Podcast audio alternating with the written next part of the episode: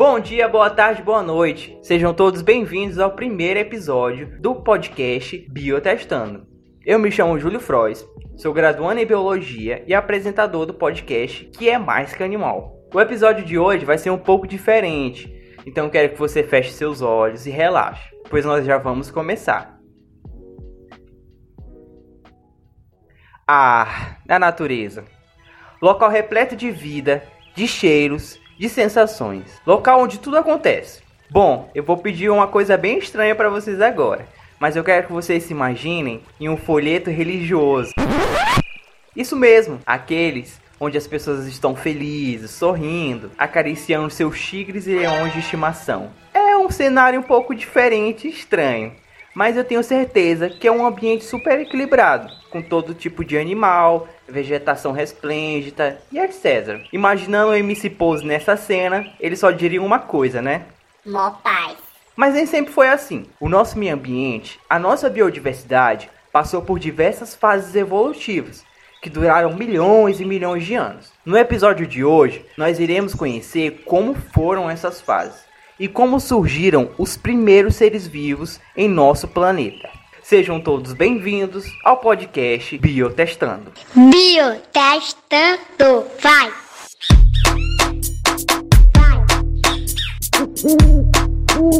Bora! Vai!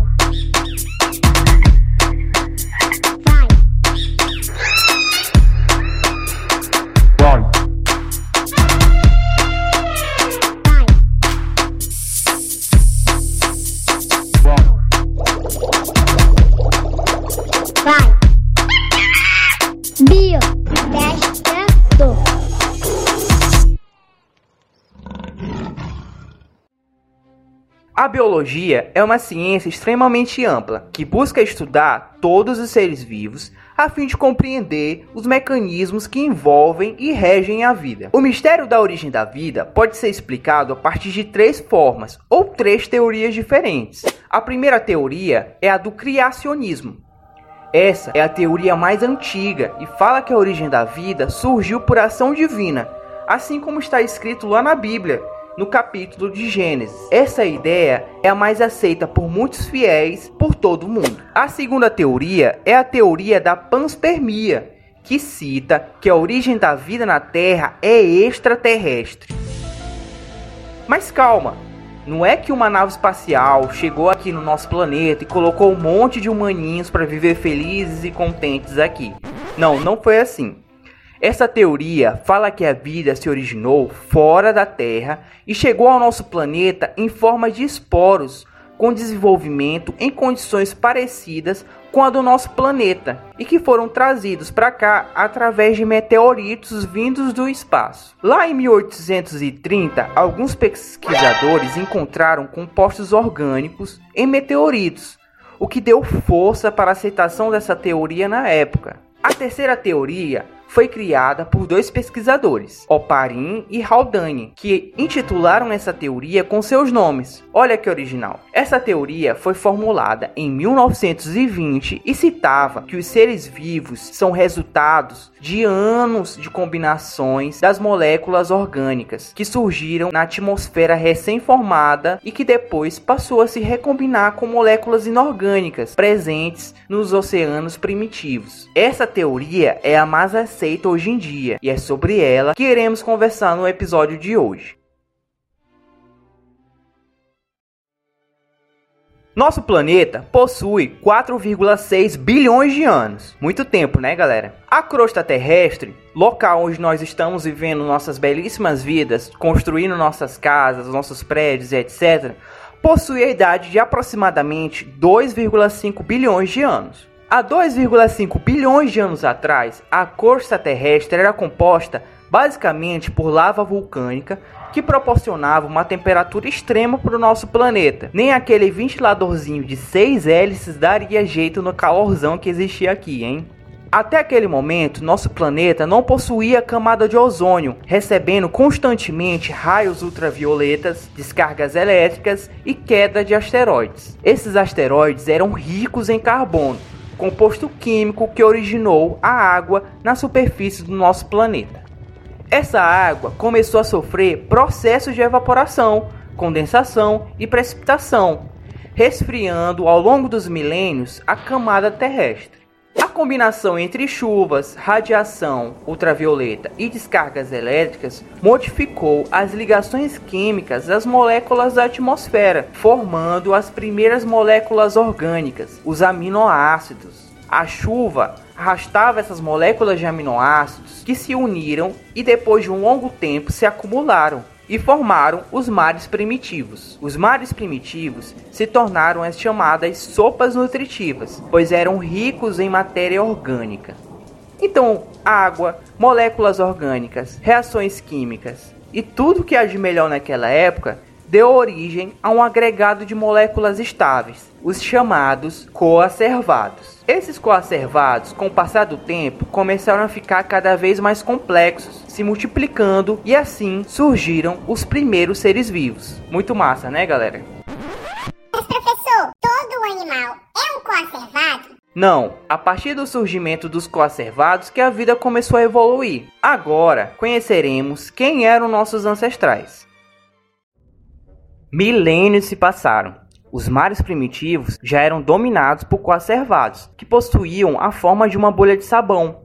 Eles eram compostos por uma camada interna e externa. Dentro dessas moléculas começaram a surgir os primeiros ancestrais do DNA, molécula presente em todos os seres vivos atuais. Foi aí então que surgiu a primeira célula. A partir dessas células começaram a surgir novos indivíduos. Um deles foi as plantas primitivas, que eram minúsculas e levaram centenas de milhões de anos para evoluir, liberando oxigênio naquela atmosfera. Mas isso aí já é um rolê para outro episódio. A partir dela também surgiram as bactérias, que levaram mais de um bilhão de anos para evoluir e respiravam o oxigênio presente na atmosfera. De um nucleolo, célula que é composta por RNA, surgiram formas parecidas com amebas, os ancestrais das plantas modernas.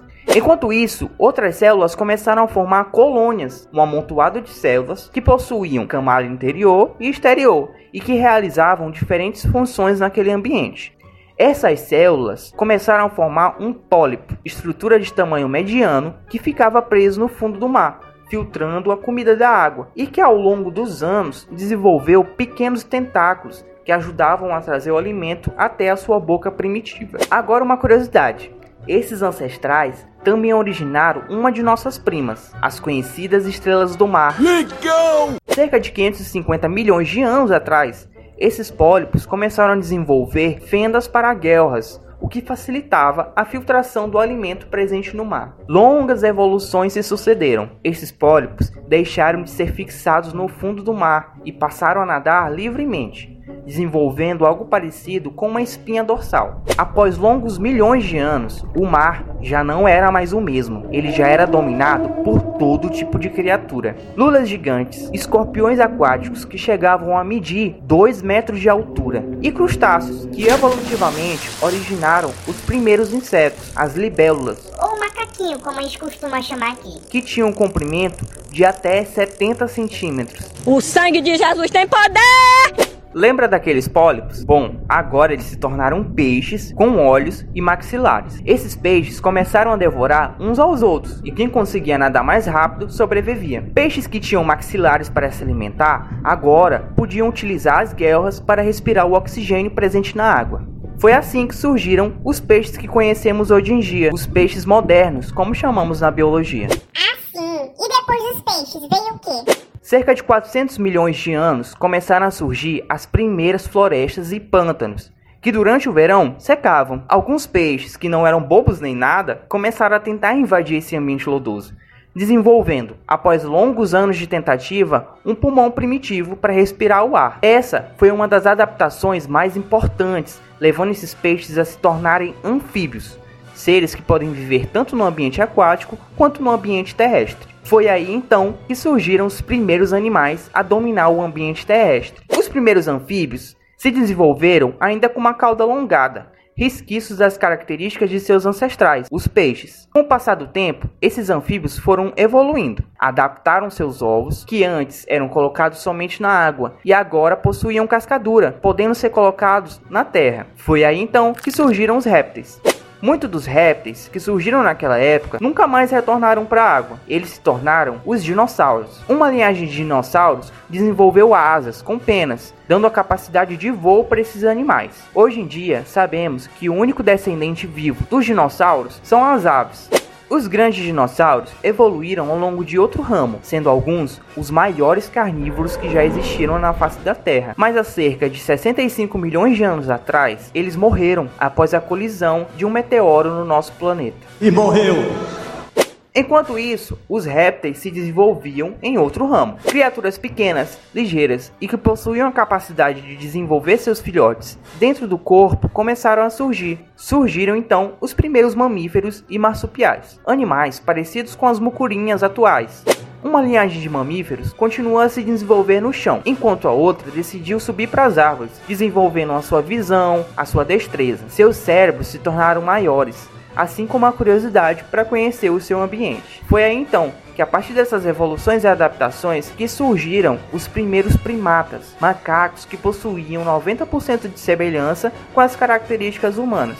E assim, os seres vivos foram progredindo em harmonia até os tempos atuais, seja no mar, local onde tudo começou, seja na terra, ambiente que foi dominado há milhões de anos atrás pelos anfíbios. E é assim que está descrito a teoria de Oparin Haldane, né? Teoria que é a mais aceita por biólogos, por cientistas, em relação à origem dos seres vivos no nosso planeta. E aí, galerinha, o que, que, vocês acharam desse episódio? Eu confesso que eu me amarro na história evolutiva do nosso planeta. E eu espero que vocês tenham também curtido essa viagem que foi entender um pouquinho sobre como os seres vivos surgiram. Agora eu vou pedir para você seguir a nossa página do podcast Biotestando lá no Instagram, é o arroba Biotestando. Lá vocês vão conferir nossa identidade visual, posts diários relacionados à biodiversidade brasileira, informações e curiosidades, notícias sobre animais do dia a dia e muito mais. Além do Instagram do podcast Eu quero que vocês sigam o Instagram do laboratório que cria esse podcast, que é o arroba Os episódios do canal Biotestando são quinzenais, então já peço que você siga a nossa página aqui na plataforma de música que você ouve e ative o sininho para receber a notificação de quando o um novo episódio estará disponível para você ouvir, beleza? espero vocês no próximo episódio. Valeu!